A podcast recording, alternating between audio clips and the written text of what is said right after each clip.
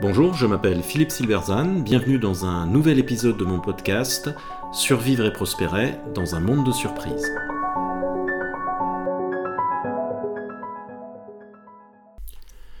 Contre la tyrannie de l'idéal, agir localement dans un monde incertain.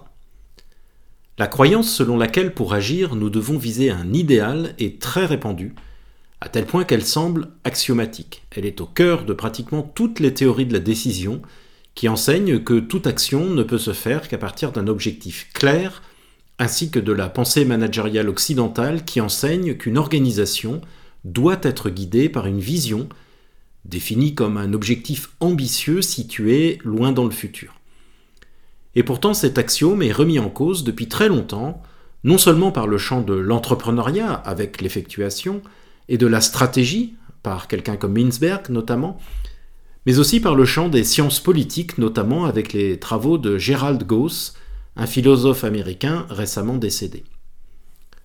Dans un article précédent, j'évoquais les travaux de l'historien David Gress, qui montrait comment la définition de l'Occident comme un idéal constituait une impasse.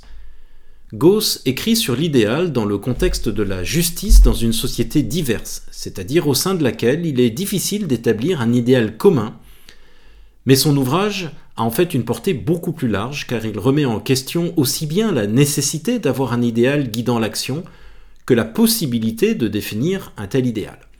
En substance, Gauss défend l'idée que l'importance primordiale accordée aux idéaux amène les individus à viser une perfection politique impossible à atteindre et à perdre ainsi la notion de ce qui constitue un plaidoyer politique pragmatique. Dans l'acception dominante, l'idéal fournit un guide pour agir. Il joue un rôle d'orientation qui vise à nous informer du but que nous devons atteindre, mais aussi et surtout à fournir une base aux décisions que nous devons prendre pour progresser de notre situation actuelle vers une situation plus proche de l'idéal. Derrière cette idée se trouve celle selon laquelle le passage entre notre situation actuelle et la situation idéale peut se faire progressivement. Cela suppose non seulement une linéarité, c'est-à-dire qu'il n'y a pas de retour en arrière et donc une progression constante, mais surtout la capacité d'être certain que le passage de la situation actuelle à la situation suivante nous rapproche bien de cet idéal. Mais dans un environnement complexe, défini comme ayant de nombreuses variables interagissant fortement entre elles, c'est loin d'être le cas.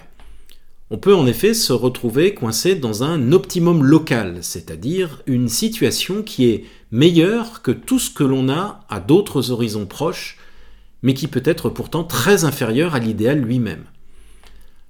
Le relief de l'espace des situations possibles est alors dit accidenté, avec un ensemble de situations plus ou moins favorables.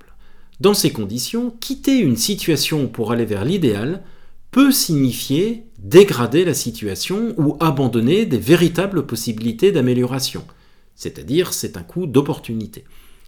Cette perte peut être vue comme temporaire, mais on a néanmoins une perte certaine pour un gain incertain.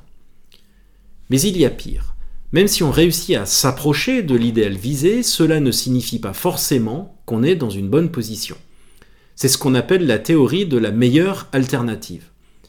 Si I est l'idéal visé, il ne s'ensuit pas que si vous êtes dans une situation très proche de I, eh bien vous serez très proche de l'idéal. Autrement dit, même si vous êtes à 95% de l'idéal, vous n'avez pas forcément fait 95% du chemin, et votre situation n'est pas forcément meilleure que quand vous étiez à 90%, bien au contraire.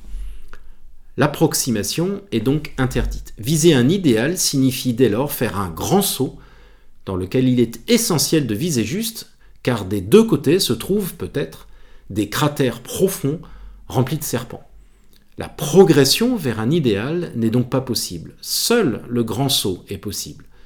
C'est une situation qu'ont rencontré tous les révolutionnaires arrivés au pouvoir lorsqu'ils ont pris conscience que leurs premières mesures non seulement ne les avançaient pas, mais s'avéraient même contre-productives pour atteindre l'idéal. Il s'en est à chaque fois suivi une division entre ceux qui poussaient pour faire le grand saut, malgré tout et quel qu'en soit le coût, et ceux qui prenaient la prudence au prix de l'idéal, et ça s'est souvent mal terminé. Mais même le grand saut vers l'idéal est difficile. Celui-ci est en effet très incertain et souvent formulé au moyen de quelques règles simplistes. Selon Gauss, la structure motivationnelle des idéalismes de gauche peut ainsi se ramener à l'éthos d'une sortie en camping, tandis que les idéalismes libertariens ne vont guère plus loin que quelques règles de microéconomie ahistorique et amorale, aucun d'entre eux n'approchant la réalité d'une collectivité, même de petite taille, même de loin. La multitude d'expérimentations ratées de communautés utopiques, mais aussi de révolutions au cours de l'histoire, ne laisse aucun doute à ce sujet. Si le problème est trop complexe, l'idéal ne sert donc à rien, car toute progression de la situation actuelle vers une autre situation se ramène essentiellement à un saut dans l'inconnu, dont le coût peut être très important. Or, plus le saut est important, plus l'inconnu est grand. C'est ce que souligne Gauss avec ce qu'il appelle le principe de voisinage, selon lequel nous connaissons toujours mieux ce qui est proche de nous que ce qui en est éloigné. Pour ce qui est de notre connaissance des situations éloignées, et en particulier d'un idéal, l'incertitude est très grande et nous ne pouvons nous baser que sur des modèles prédictifs.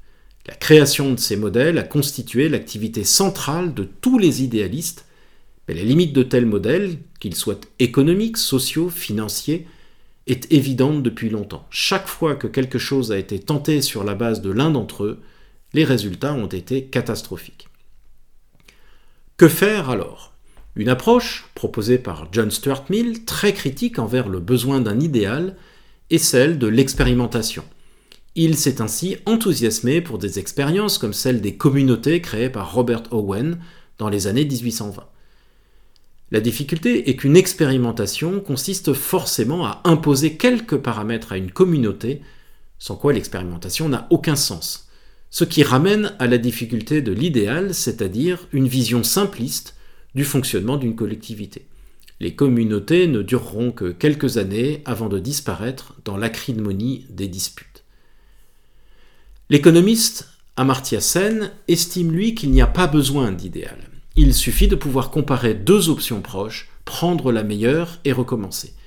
Il ne s'agit plus de viser un idéal, mais seulement d'être capable de, juger laquelle de deux situations est la meilleure et de progresser à partir de là.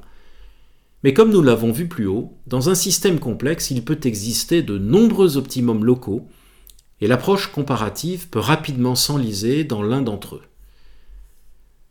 cet argument semble condamner l'action locale comparative, mais ce n'est pas tout à fait vrai. Il y a en effet une distinction importante entre la situation actuelle et l'idéal. La situation actuelle existe, c'est la réalité à propos de laquelle nous avons de nombreuses connaissances. L'idéal, lui, n'existe pas par définition. Il n'est qu'une idée, au mieux un modèle avec des équations. Et donc, comparer un optimum local à un idéal, c'est comparer quelque chose qui existe, à quelque chose d'hypothétique. Autrement dit, l'idéal ne fait pas partie de l'espace des possibilités au moment où je prends ma décision. Il n'y a pas de symétrie entre les deux et la comparaison n'est pas légitime. Par conséquent, l'approche locale comparative prônée par Sen, regarder la situation actuelle, en envisager une autre et la choisir si elle semble meilleure, en bref partir de ce qu'on a sous la main, reste sans doute la meilleure possible.